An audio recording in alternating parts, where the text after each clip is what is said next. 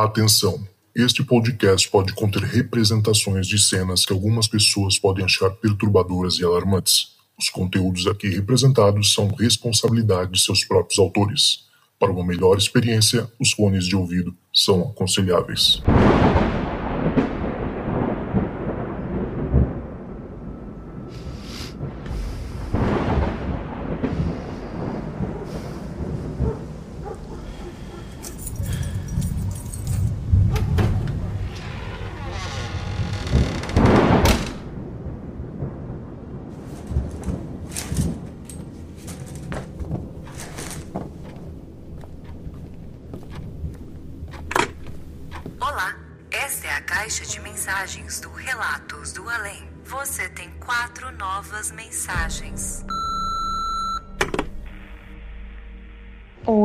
Nome é Amália, eu moro em Nova York e enquanto eu tava escutando os relatos aqui do podcast, antes de eu escutar os relatos, eu ficava, nossa, não tem nenhuma história. E quanto mais eu escuto, mais eu percebo que eu tenho histórias para contar. Posso não escrever tão bem quanto eu gostaria, mas acho que a ideia principal eu vou deixar, né, aqui.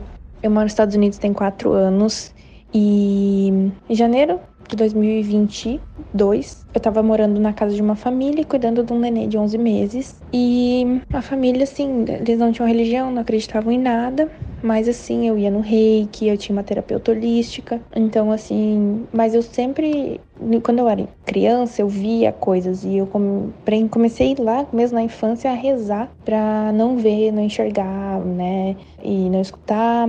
Mas em sonho, tudo bem, em sonho, tudo bem. Eu só não não gosto de escutar, de ver, porque eu fico, tenho medo, né? Enfim. E morava com uma família, uma mãe tailandesa, criança, uma criança extremamente fácil de lidar, muito fácil. E aí eu ia para outro estado encontrar meu ex-namorado e voltava para casa às vezes. Eu fazia viagens, né, de bate e volta assim no final de semana. E eu fiquei fora um final de semana quando eu voltei a mãe da criança me comunicou que a criança não estava dormindo. E aí eu falei, ah, mas eu vou fazer essa criança dormir, né? Tenho um conhecimento, né? Já tenho experiência. E aí apagava a luz do quarto, botava musiquinha, ninava a criança, botava no berço. Eu nunca vou esquecer o que aconteceu comigo, porque o quarto estava escuro, a criança no meu colo, dormiu. Quando eu botei a criança no berço, a criança começou a gritar, gritar, a criança 11 meses, gritar demais, assim.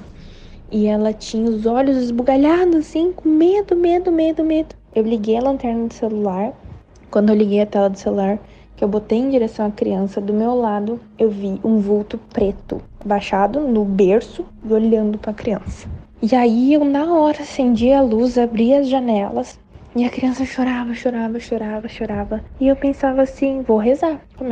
Comecei a rezar, eu creio em Deus Pai, tentava acalmar a criança, a criança dormia no meu colo. E aí eu tirava a criança mesmo com a luz acesa. E aí eu liguei pra minha terapeuta holística e ela falou para mim que era para eu fazer tal oração, tal coisa, tal coisa, tal coisa. E aí, o único jeito dessa criança dormir era se eu botasse um colchão no chão, botasse ele no, no, no berço e eu dormisse com ele. Mas ele tinha que estar tá vendo que eu tava ali. Mas ele não dormia porque ele tava com sono. Ele dormia de exaustão. Ele estava rouco. Ele não tinha mais voz, tanto que essa criança gritava. E isso foi assim: foi dois dias. E aí, uh, uma desses dias que a criança conseguiu dormir, que eu dormi também, eu sonhei, tive um sonho, porque eu, eu também estava exausta de tanto fazer, porque era, era extremamente desgastante, né? Aquela criança, assim, era muito, muita tensão. E aí, uma dessas vezes, eu tava deitada, acabei cochilando, a criança também. E aí, eu vi um vulto, assim, no meu sonho, nas minhas costas. O vulto apareceu nas minhas costas e falou assim: cadê ela? Como é que é o nome dela? Cadê ela? E aí, no meu sonho, eu virei pro vulto. Era um vulto todo preto. Parecia que passava umas moscas assim ao redor dele. Ele falou, aí eu falei, e ela quem? De quem tu quer saber? O nome da mãe. Qual é o nome da mãe? Aí eu falei, o nome da minha mãe? Eu não tava entendendo. Só que eu também não sentia medo. Eu não sentia medo. Eu acho que eu não sentia medo porque eu tenho muita fé, né? Eu tenho muita fé, assim. Eu sei que eu sou protegida. Eu sei que quem me protege não dorme. Enfim, Aí a mãe dessa criança estava desesperada porque a criança não dormia sozinha, né? Não ficava sozinha no quarto, não ficava sozinha. Resolveu levar a criança no, no pediatra.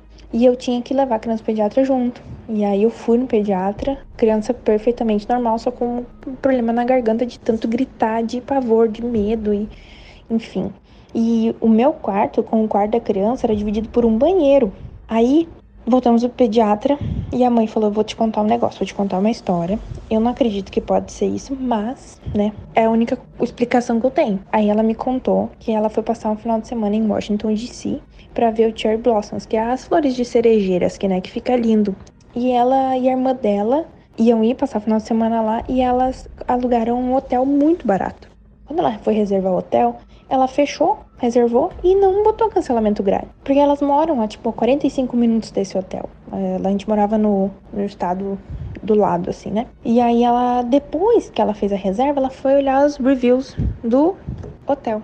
E ela viu lá que tava escrito assim: ah, eu escutei passos, risadas, a luz acendeu sozinha. Tinha uma mulher rindo e estávamos. Eram os únicos no andar, mas a gente escutava mulheres rindo, crianças chamando e enfim, aí ela disse pra mim que ela pensou em cancelar, só que não tinha cancelamento grátis. Ela pensou, ah, nada vai acontecer. E aí elas foram para esse hotel e ela dizia que ela escutava crianças chamando ela. Tipo assim, mam, mam. E esse bebê dela não falava, porque já tinha 11 meses, não falava nada. Então ela disse assim que ela escutava, por exemplo, o pessoal arrastando mala e não tinha mala. E aí ela falou para mim, eu não sei, Amália, o que que pode ser, mas isso é a única coisa estranha que aconteceu. Aí eu lembrei do sonho que eu tive. O que, eu, né, no meu conhecimento espírita, eu entendo? Esse espírito que tava lá no hotel, ele sentiu uma afinidade com ela e seguiu ela. Então ele veio conversar comigo, perguntar onde é que ela estava e eu não entendi, né? E ela tinha que trabalhar, mas ele ficou ali na casa atormentando, atormentando a criança. Então eu rezava bastante grande Deus Pai, eu rezava assim, salve rainha. Inclusive a, a, a minha a reikiana que eu fazia reiki com ela, ela me deu um spray. Se eu não me engano, era eucalipto com lavanda para colocar o spray na casa, colocar nas portas, rezando e fazendo fechamento, sabe, da casa. Então, eu acho que para mim esse foi o relato mais louco, mas eu fiquei bem orgulhosa porque como eu tenho muita fé, então assim, eu tinha muita ciência que ia ficar tudo bem, né? E no fim, deu uns três dias a criança ficou bem. Eu adoro escutar os áudios desse podcast, mas às vezes eu percebo que eu preciso dar um tempo, porque é como se o meu corpo começasse a tremer e vibrar medo não é legal. Espero que essa história tenha sido boa. É isso, muito obrigada. Você tem três novas mensagens. E aí, Zoco, tudo bem? Aqui é o Gabriel, eu tenho 25 anos de idade e eu falo de Fortaleza. Eu acabei encontrando o podcast e comecei a escutar o relato das pessoas e eu fiquei muito à vontade de contar alguns relatos meus também. Acaba que eu tenho muitos relatos, mas muita gente tem medo de ouvir e acaba que eu fico com isso para mim. Mas eu, me, eu gosto muito da ideia de, de compartilhar isso, talvez conversar mais sobre isso com alguém. E vamos lá, né? A história que eu vou contar aqui, ela aconteceu na minha infância, foi o primeiro contato que eu tive com algo assim. E é uma história que eu tinha 5, 6 anos de idade, então muito do que eu tenho de fonte é relatos dos meus familiares, apesar de eu ter algumas lembranças que me fazem acreditar bem nessa história, né? Que me fazem ter uma convicção de que de fato aconteceu isso comigo. Então, com 5, 6 anos eu morava na minha casa antiga, num bairro popular aqui de Fortaleza. Ela era uma casa bem grande, assim, para uma criança. Morava eu, meu pai e minha mãe, e eu sou o filho do meio. Eu tenho um irmão mais novo mais velho. O mais velho é sete anos mais velho, o mais novo é mais ou menos da minha idade. Enfim. Nessa casa que eu tinha, para vocês entenderem, muito do que eu vivi foi numa sala de estar, que ela era bem grande, sabe? Ela era ao mesmo tempo sala de jantar, cozinha, sala da TV um, e um vão, assim, para brincar. Nessa época, eu tinha um tio avô, que ele era do interior, mas ele fazia tratamento de câncer aqui em Fortaleza, fazia quimioterapia. E acabava que ele ficava aqui em casa a maior parte do tempo, né? Para completar o tratamento e etc. Me falam que quando ele me conheceu, a gente deu um match muito grande, sabe? É um vínculo foi criado muito rápido e mesmo ele sendo idoso, assim, 70 anos de idade, fazendo quimioterapia, tipo, ele brincava comigo o dia inteiro, era um, assim, eu era facilmente o sobrinho favorito dele, ele era facilmente o meu tio favorito e a gente era tipo um vínculo de outro mundo, sabe? Muito apegado mesmo, muito apegado mesmo mas ele tinha uma doença terminal e com o tempo aconteceu o que tinha que acontecer, né? A doença castigou muito ele, ele veio a falecer. E o pessoal ficou muito preocupado porque, né, o meu tio favorito tinha vindo a falecer e a criança de luto, né? Todo mundo tava muito angustiado com, com o que eu ia passar, além de estarem angustiados por conta própria, né? Porque era um parente deles. Mas aparentemente, pelo que contaram, eu zero tava sofrendo, eu fiquei de boas, não tava sentindo falta, digamos assim. E vida que segue, ninguém ficou tentando cobrar, né? O luto de uma criança. Só que com o tempo, conforme eu brincando, e naquela época a gente, 2002, 2003, não tinha celular, não tinha PlayStation, Nintendo, nada assim, né? A gente brincava com criatividade, com imaginação. foram notando que nas minhas brincadeiras de imaginação, eu ia trazendo esse meu tio nas brincadeiras. Brincava com a bola, aí eu fingia que ele tava chutando, fingia, né, entre aspas. Tava aqui brincando, contava alguma coisa para ele. Ele dormia na sala, inclusive, e eu brincava muito perto da rede onde ele dormia. Sempre tinha uma rede lá na sala armada, que era a rede dele, e eu sempre ficava brincando por lá. E o pessoal começou a ficar meio. Que história é essa, né? Isso é meio estranho. Será que ele tá com amigo imaginário? E aí, é, se, se for para ele passar por algum tipo de luto, talvez seja melhor um amigo imaginário do que ficar triste, né? Ter criança que para de falar, não come e tal. Aí beleza. Mas ninguém gostava muito disso porque minha família ela é bem católica. Mas qualquer coisa assim que possa parecer alma já fica se tremendo, sabe? Não acredito em alma, mas se falar de alma já, já começa a se benzer e tudo mais, enfim. Pronto. A partir daí é os relatos da minha, da minha família, né? que no caso o relato que eu tenho para trazer é o da minha babá e o da minha prima mais velha. A minha babá disse que tudo começou aqui com essa história dela. Que uma vez ela tava na cozinha fazendo alguma coisa e aí de rep... eu tava dormindo no quarto do da... nosso quarto, né, que era do quarto de todo mundo no caso. E eu tava na cama e em cima da cama de casal tinha uma TV, aquelas de tubo, né, bem grandes, bem pesadas da época. E ela era presa no teto e fixada por uma estrutura de metal, porque se ela ficasse pelo quarto atrapalhava a passagem. E aí justamente por ela ficar em cima da cama de casal, ela tinha um, que ser uma coisa bem fixa, sabe? Bem segura. Ela disse que estava fazendo lá as coisas, sei lá, preparando uma madeira, talvez, para o meu irmão mais novo, e escutou um papoco. Correu pro quarto, porque viu que tinha sido do quarto, tem criança no quarto. Quando ela chegou, tinha a TV, né? Que era, tipo, duas vezes o meu tamanho, sei lá, é, do meu tamanho, e tava do meu lado. E ela ligou a luz, pegou em mim, assustada, achando que tinha me machucado, que tinha caído em cima de mim porque o que ela viu foi como se tivesse caído perto da minha cabeça. E aí eu, tipo, assustado, né? Porque, enfim, tem alguém pegando em mim, acabei de escutar um pouco. Mas eu tava bem. E aí eu não consegui mais dormir, eu acabei me levantando e depois de todo esse susto, em algum momento, logo após isso, eu relatei, né, criança. Ah, o titio tá chateado, o titio tá com raiva, sei lá, frustrado. Óbvio que eu não, sei a palavra, não sabia a palavra frustrado na infância, mas eu tava relatando esse tipo de ideia, né? Como se o tio tivesse meio assim. E aí o pessoal ficou, rapaz, estranho, né? Mas vamos lá. E aí o outro relato que eu tenho é muito difícil arrancar isso da minha família, tá? Pra vocês terem ideia. Eu preciso convencer muito alguém a, e convencer e dar coragem pra pessoa me contar, porque todo mundo tem medo, medo de falar e atrair de novo. Então, eu não sei todos, todas as experiências que aconteceram, mas todo mundo me disse que eram muitas. E aí teve essa que foi eu brincando na frente da minha casa, minha, eu morava nessa casa, ela era pra, de frente pra uma avenida. A gente brincava na calçada, o pessoal ficava de cadeira lá, né? E aí acabou que eu tava brincando com a prima minha, que ela era adolescente na época, tinha seus 15 anos, sei lá.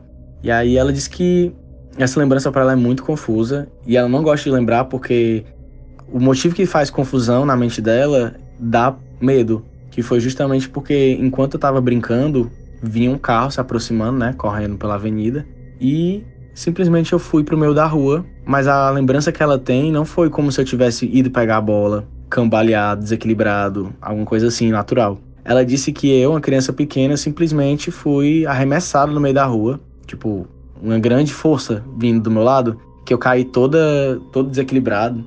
E aí ela disse que só teve tempo de me, me pegar por qualquer parte do corpo, me arrastar pelo asfalto para eu sair de frente, né, para evitar o atropelamento. E ela no meio desse terror, né, o priminho dela quase faleceu, né, tava brincando com ela. Mas ela ficou tipo, o que foi isso que eu vi? Porque o que eu vi não foi natural, não foi lógico o que aconteceu. E, novamente, logo após, eu relatando que o tio tava chateado, que o tio tava com raiva. E não parecia que eu relatava isso como se eu tivesse com medo, mas, tipo, como se fosse eu compartilhando o que eu tava escutando, vendo. E é interessante eu lembrar disso porque eu penso, ah, como é que eu não tinha medo? Como é que eu não tinha medo de ver isso, né? Que parecia estar querendo me machucar. E aí eu fui percebendo que eu tenho uma lembrança que ela é bem, bem assim, clara na minha mente de uma vez que eu acordei no meu quarto, no quarto da gente, na verdade, né? A cama de casal, dormi no meu irmão. Eu dormia na beliche de baixo, meu irmão mais velho na de cima. E eu tenho uma lembrança de um homem andando no quarto à noite. Só que esse homem era alto. E a minha família toda ela é bem baixa. É, meu pai, ele tem, tipo, 1,65 e esse homem que eu tô falando, ele era bem alto, bem mais alto que meu pai. E eu lembro desse homem andando no quarto e parecia ser uma noite, tipo... Não tinha horas, né? Mas parecia ser, tipo, meia-noite. Todo mundo deitado, esse homem bem alto andando no quarto e eu não sentia medo. Mas assim, eu, como é que eu não sentia medo? Eu fico pensando, como é que eu, como é que eu não tô sentindo medo nessa lembrança? E aí eu percebo que, tipo, na verdade, por exemplo, quando você vê um pai andando na sua casa à noite, se você tá dormindo no quarto dos seus pais, seu pai se levanta e vai fazer alguma coisa, você vê um homem no escuro, mas você não sente medo porque você sabe que é seu pai ali e você se sente seguro, na verdade, né? Que ele tá até olhando, pastorando, sei lá. E eu lembro disso, desse, desse homem altíssimo no meu quarto e que eu não tinha nenhum medo dele. E aí, enfim, vamos pro desfecho da história, que foi a minha família começou a ficar muito assustada, começou a notar que tinha realmente esses vários acidentes graves, né? E eu relatando que o tio tava com raiva, todo mundo vinculou que na verdade esse meu tio, que era muito apegado, provavelmente estava querendo me levar junto, ou então tava, enfim, querendo me fazer algum mal. Procuraram alguém espírita, né? Minha família é toda católica, zero entende sobre o assunto. E encontraram a vizinha de uma tia minha que ela, ela era espírita, né? Ela era, tinha um vínculo com o espiritismo. E o que foi concluído foi que esse meu tio, baseado no que ela contou, realmente estava muito apegado a mim. Foi um vínculo muito importante e esse vínculo estava fazendo com que ele não conseguisse ficar em paz e ele precisasse me levar. A minha família acredita fielmente nisso. E a gente, para poder tentar tirar isso, né, precisava tentar adormecer essa sensibilidade que eu tinha com, com o, o plano espiritual, que até hoje eu ainda tenho, na verdade, alguma sensibilidade. Ela voltou a aparecer conforme eu fiz mais ou menos 15 anos de idade, 14, mas precisaram adormecer isso em mim. E aí eu não sei uma descrição boa do que é que aconteceu, mas eu sei que dentre o que minha família precisou fazer, meu pai e minha mãe tiveram que abdicar de algumas coisas, fizeram algumas promessas. A minha mãe, que era uma mulher bem vaidosa, nunca mais se maquiou, nunca mais usou joalheria de prata e ouro. Ela não podia mais fazer uso disso e nem se maquiar, e ela realmente nunca mais se maquiou, nunca mais fez uso disso. Meu pai, ele tinha um sonho muito grande e ele teve que abrir mão desse sonho, né, que era se envolver com política. Ele gostava de política no interior dele, ele acabou prometendo não se envolver mais com política. E depois disso, perceberam que realmente parou de acontecer acidentes lá em casa. E, inclusive, eu parei de relatar que eu estava tendo contato com o tio, né? Parei de ter esse amigo imaginário, trazer ele no meu dia a dia. Talvez eu ainda até trouxesse ele de vez em quando, mas parou de ser aquela coisa de um amigo que estava o dia todo comigo. E essa é a história que eu tenho da minha infância. Novamente, eu queria trazer mais riqueza de detalhe, mas eu não consigo porque a minha família não tem coragem de falar sobre isso.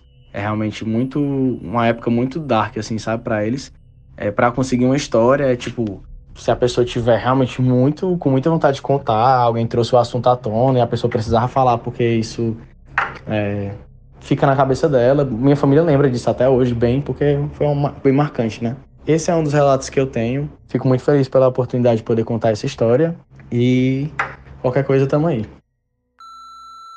Você tem duas novas mensagens. Oi, Zoucas, oi pessoal do Relatos, tudo bem? Meu nome é Isabelle, eu sou aqui do Rio. É, já escuto Relatos tem um tempinho. Logo que eu descobri, eu maratonei todos os episódios e agora eu já acompanho em tempo real conforme o Zoucas libera os episódios pra gente. E eu já tô querendo contar esse relato já tem um tempinho, mas eu confesso que eu acabei esquecendo. Por duas vezes eu já anotei o telefone dos Zoucas no final do episódio para mandar, mas eu perdi. Aí hoje eu peguei, salvei no telefone e falei, agora eu vou mandar. Vou tentar falar de maneira clara que eu sou péssima contadora de histórias, gente. Eu me atropelo, a história fica confusa.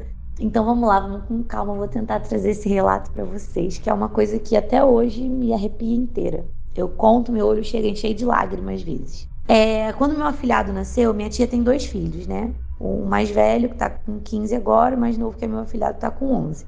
Então esse relato tem mais ou menos uns 10 anos. Ela foi se mudar para essa casa. É uma casa de rua bem antiga o muro dela de era, né? Era aquela planta que sobe assim no muro e ele era todo verde, assim, de, de folhas. Tanto que o, o, meu, o meu afilhado mais velho chamava a casa de a casa de folhas, que ele era todo cheio de mato. Tinha era por todos os muros da, da, da casa, na garagem, no, na parte traseira da casa, né? Nos fundos. E aí, quando você entrava pela entrada de automóveis, tinha uma rampa de carros, né, que dava ali para a parte de baixo, ali como se fosse um túnel, né, passando por baixo da casa, que dava no, numa parte coberta, num, num quarto de, que tinha nos fundos, que era um quarto alto, né, na altura do segundo andar. Se você entrava pela, pela porta de pedestre, dava ali na entrada principal da casa. E aí tinha o salão principal, um quarto no térreo, um lavabo e a cozinha que tinha uma portinha que dava para essa parte de trás, que era onde a gente tinha máquina de lavar, tanque, é, varal para estender roupa e tinha uma escadinha que dava para esse quarto que era lá em cima, né? Era um quarto com entrada independente, onde a gente guardava o carro ali embaixo, né, protegido do tempo. Embaixo é, desse, desse quartinho, se eu não me lembro mal, se eu não me recordo mal, tinha até um carro velho lá meio abandonado. Eu sei que a vibe desse quartinho era horrorosa. Eu não conseguia entrar lá dentro direito. Quando a gente foi tentar esvaziar, porque tinha uns entulhos, eu mal conseguia entrar lá dentro, que eu ficava toda arrepiada, eu me sentia super mal de entrar lá dentro. Na época, a esposa do meu pai até achou um oratório, né? O oratório é aquele como se fosse uma casinha, né? Às vezes ele é ou retangular ou ele parece muito a fachada de uma igreja, tem uma cruzinha assim no alto. Eles geralmente são enfeitadinhos. E esse era lindo, ele era grande, ele tinha uns 60 centímetros, 50. 50. 60 centímetros é muito. E ela levou para casa, falou que ia reformar e tal. Ela não conseguiu ficar com ele, gente. Esse oratório foi pro lixo, porque a energia era realmente muito densa. E aí o relato se passa nessa casa principal. Como a gente tinha as crianças pequenas, a gente ficava muito no quarto lá de baixo. A gente subia muito pouco pro andar de cima da casa. E meu afilhado, nos primeiros, nas primeiras semanas de vida, né, nos primeiros dois meses ali, ele tinha muitas cólicas, ele dormia muito mal de madrugada. Então era uma coisa normal a gente ficar de madrugada é, conversando, né? E até, até para se distrair mesmo, porque a gente não conseguia dormir direito, porque ele acordava muito. Coisa normal de bebê. E aí, nesse dia, era um dia como qualquer outro, a gente não estava falando sobre nenhum assunto sobrenatural, nem nada. A gente estava falando sobre questões da vida mesmo, aleatórias, relacionamento e escola, na época eu estava no ensino médio, terminando, né? E aí a gente estava conversando num tom de voz normal, até de repente um pouco mais baixo, porque meu afilhado nesse momento estava dormindo no chão da sala, assim, né? Tipo, tô um edredomzinho, estava dormindo assim, a gente no sofá do lado conversando. Quando de repente a gente escutou assim, ó. Shhh na hora a gente calou a boca, se olhou. E aí ficou aquela coisa meio assim: você escutou? Ah, eu escutei. Ah, mas tu escutou o quê? Aquela coisa meio desacreditando, assim, de ah, será que ela ouviu a mesma coisa que eu? E aí eu falei: ah, eu escutei alguém fazendo shh pra gente, pra gente calar a boca. Aí na hora a gente ficou meio assim, né? Mas eu falei: ah, deve ter sido o vizinho, vamos falar mais baixo. Ela falou: ah, é verdade. Aí continuamos conversando, um pouco mais baixo. Eu sei que daqui a pouco a janela para os fundos que dava para essa área, que dava para a subida desse quarto, a gente escutou um muito alto, muito forte, com muita raiva e três batidas muito fortes na janela, como se fosse alguém querendo que a gente calasse a boca mesmo, né? Gente, eu sei que eu me arrepiei inteira. O meu reflexo foi levantar e sair correndo, e o da minha tia também. E a gente correu, entrou pro quarto, trancamos a porta e botamos um móvel atrás. Eu já sou muito branca, fiquei mais branca ainda, parecia um papel. Eu perdi completamente a cor. Fiquei desesperada. E aí eu falei para ela, cara, sabe que se a assombração quiser entrar aqui, ela vai passar pela porta, pelo móvel. E aí a gente vai ver um espírito aqui, desesperada, querendo correr e não vai conseguir porque não vai poder abrir a porta. Aí eu sei que ficou aquele desespero de abre a porta, não abre, abre a porta, não abre, com medo da gente abrir e dar de cara com a assombração. Porque foi aterrorizante. E nisso meu afilhado ainda ficou, coitado, dormindo no chão da sala. Eu falei, a gente precisa pegar ele. E ela falou, deixa ele lá, porque ele tá dormindo, ele não vai ver nada, e se ele ver, não vai entender. E a assombração também não vai pegar ele, né? Bom, até aí a gente também não sabe, né? Mas, enfim.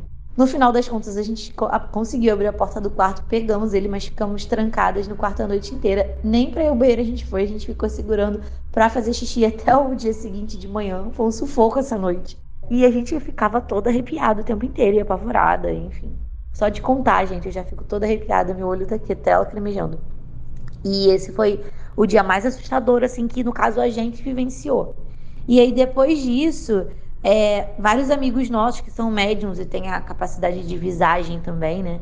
Começaram a ver um casal de idosos naquela, naquele quartinho bizarro lá dos fundos. E minha tia tinha até um, um um Golden Retriever na época, um cachorrinho que vivia latindo lá para cima, para aquele quarto, às vezes latia pro nada, enfim, a gente ficava apavorada. Às vezes na cozinha tinha uma portinha de alumínio que dava para esses fundos da casa também, né, que vivia aberta, até para correr um vento, né, e tal.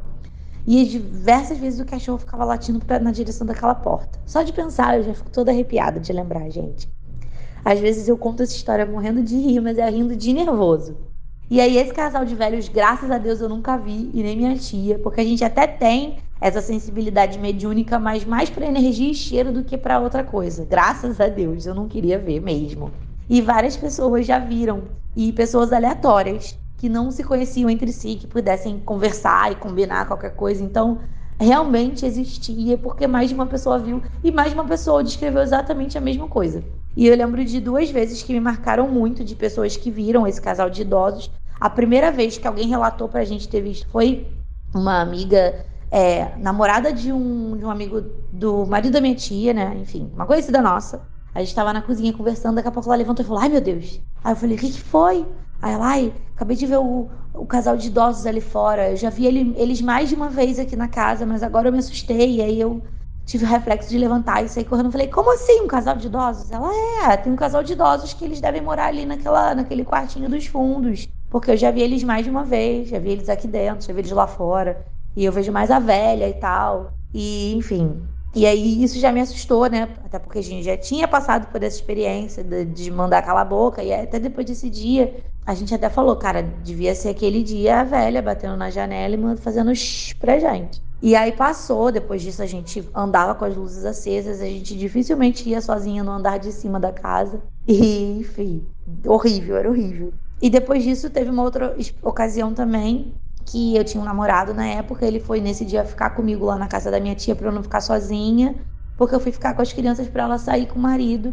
E aí minha tia chegou tarde, a gente acabou acordando para recepcionar eles e tal, passar um feedback ali das crianças, né, da casa como um todo, né, porque eu era adolescente, era normal essa preocupação.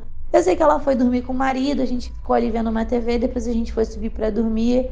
E aí, eu acho que eu derrubei alguma coisa. Isso, isso, acabei de lembrar. Eu derrubei alguma coisa no chão. Ele foi pegar a vassoura e o rodo para poder limpar. E aí ele falou: Acabei de ver uma mulher ali eu obriguei ele lá fora, óbvio que eu obriguei ele lá fora para pegar a vassoura e o rodo, porque eu já não ia lá fora durante o dia, durante a noite que eu não ia mesmo, né, gente? E ele falou: Ah, bem, tinha uma mulher lá fora. Eu, uma mulher lá fora? Ele é, um espírito lá fora, uma velha ali, na, na quina daquela escada que dá pro quartinho lá de cima. Eu sei, gente, que esse dia foi horrível para eu dormir, para eu transitar pela casa. Eu falei: Caraca, por que, que você foi me falar isso agora de madrugada? Eu não vou conseguir dormir que eu fiquei apavorada. E só de contar para vocês esses relatos, eu tô aqui arrepiada, com o olho cheio de lágrimas, porque é, eu, eu fico rindo às vezes, mas é de nervoso, gente.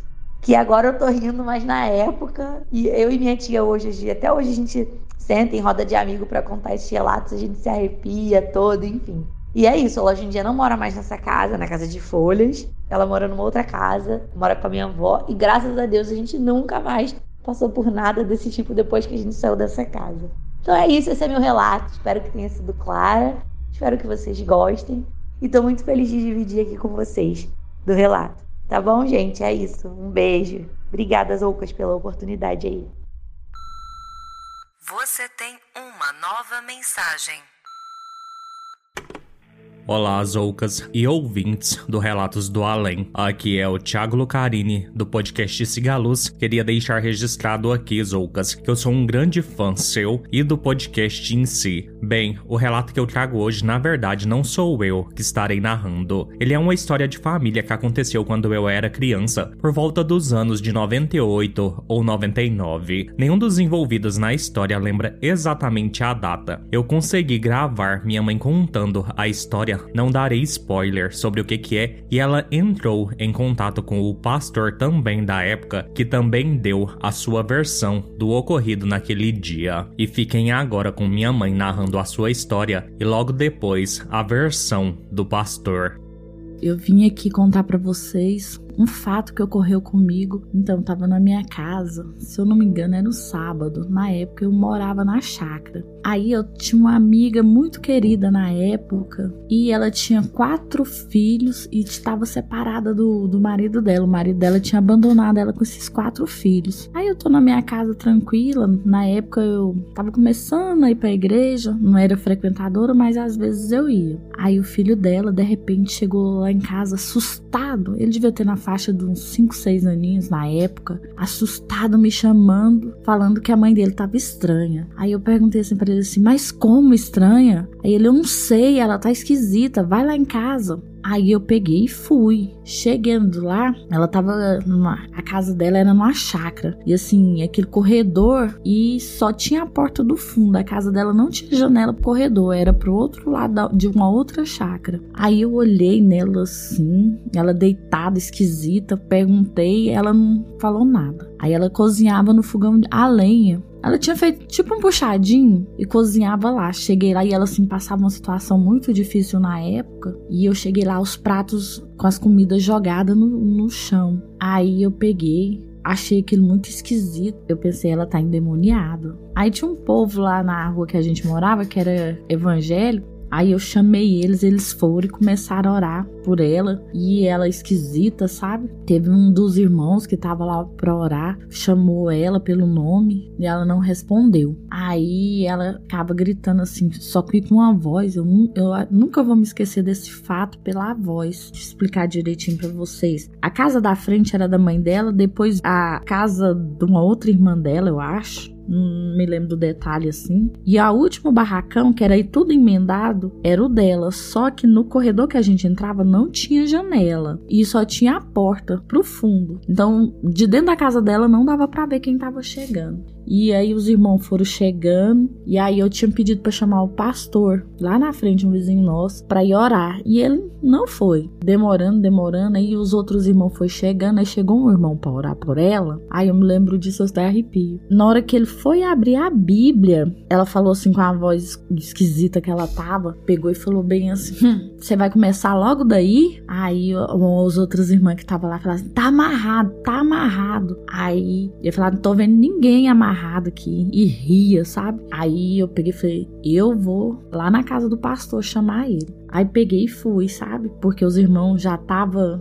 lá orando. Aí, inclusive, tinha esquecido de falar. É, aí um outro irmão que chegou lá para expulsar aquele demônio, no dizer deles, né? Pegou, na hora que ele abriu a Bíblia, ela de costa, ela tava virada pra parede o tempo todinho. Pegou e falou assim: Ai, mas eu te conheço, você é dos meus. Aí os irmãos lá da, da igreja lá começaram a fazer oração e nada. Aí eu pensei, eu vou lá chamar o pastor. Aí fui lá, falei, pastor, que a casa dele não era muito longe. Deixa eu te falar um negócio, vai lá que a fulana tá assim, assim, assada. Aí ele falou assim: não, Deus já tinha mandado eu ir. Tinha mandado eu esperar, mas agora eu vou. Aí ele pegou e eu fui com ele. Aí que nem eu falei para vocês. Na hora que eu entrei no corredor que dava acesso para a casa dela, não tinha uma janela, não tinha como saber. Lá de dentro eu escutava ela gritando meu nome e falando: "Você me traiu, você me traiu". Naquilo eu gelei. "Você me traiu. Quem mandou você trazer esse homem aqui? Eu não gosto dele". Aí a gente chegou na porta da casa dela, entrou, que era sala e cozinha, e fomos pro quarto que ela tava, os, outros irmãos estavam lá. E esse trem na boca dela, ela virada pra parede o tempo todinho. Gritava: Você me traiu! Eu não mandei você trazer esse homem aqui, eu não gosto dele. E ela virada pra parede. Aí o pastor falou assim: Eu também não, vou, não gosto de você, não. Cala a boca em nome de Jesus, tá repreendido. E aí ele também foi abrir a Bíblia.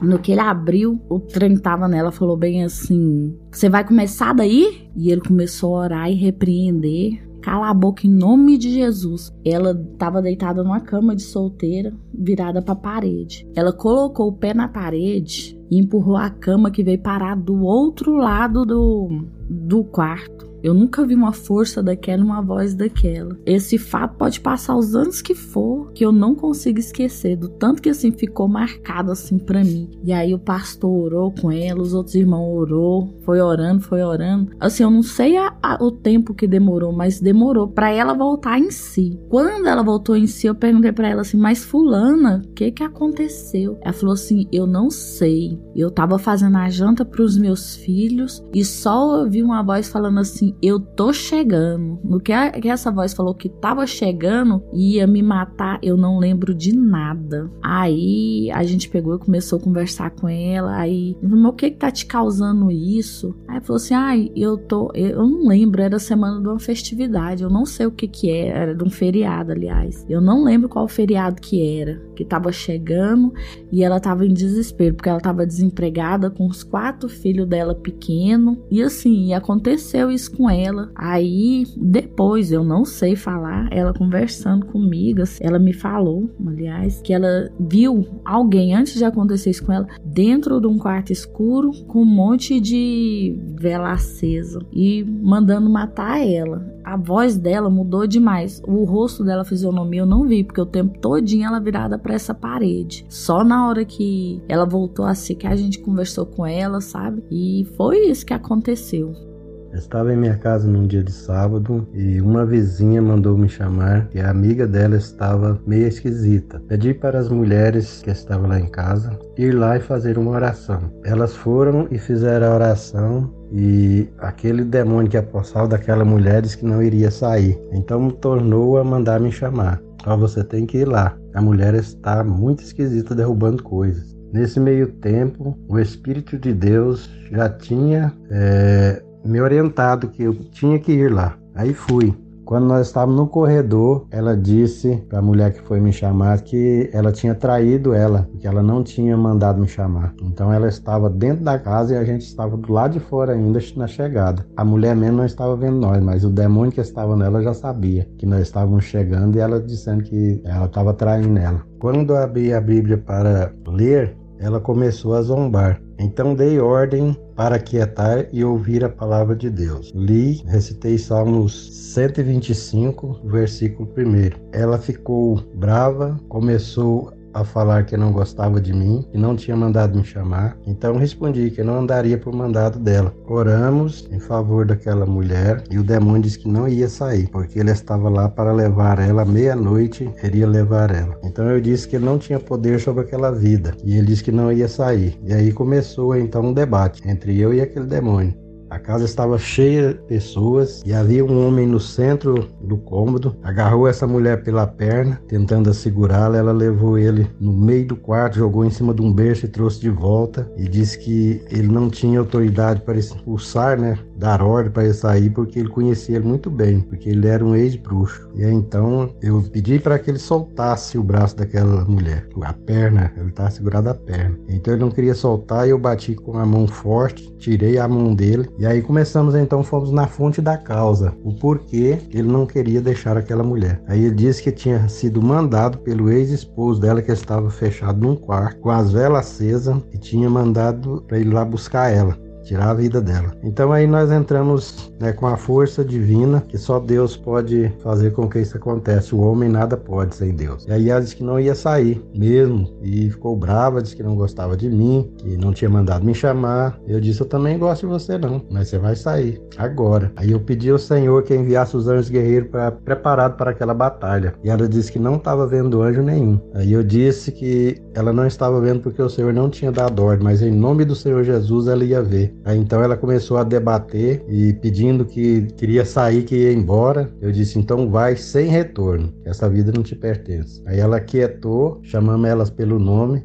Ela respondeu, sentamos ela e ela começou um pranto de choro. E até nos dias de hoje que nós temos conhecimento, ela nunca mais passou por esses momentos. Esse é meu relato e é verídico.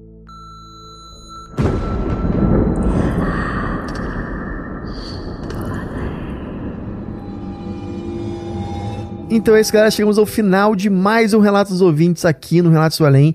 Agradecer imensamente a você que chegou até o final desse programa, não desistiu no meio. E, galera, mais uma vez, todo mundo que mandou os relatos hoje, cara, cada relato mais incrível que o outro, né? A gente tá aí superando toda semana.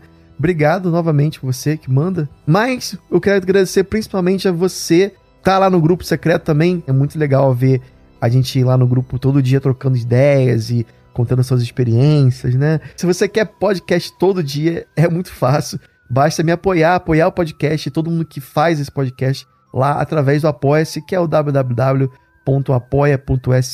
barra Relatos do Além. E a partir disso você vai ter acesso ao grupo, vai ter acesso à nossa pasta Fantasmagórica com vários, mais eu acho que já passamos de 100 casos lá na nossa pasta, um melhor que o outro, muita coisa que não vai entrar no ar, muita coisa que ainda vai no futuro, assim, distante, talvez ano que vem entre no ar. Tá tudo lá para você é, desbravar, digamos assim, se você for tiver coragem suficiente, obviamente, né? É isso, galera. Espero que vocês tenham gostado do programa. E se tocar o telefone, não tenha medo. O além pode estar esperando do outro lado da linha. Do outro lado da linha.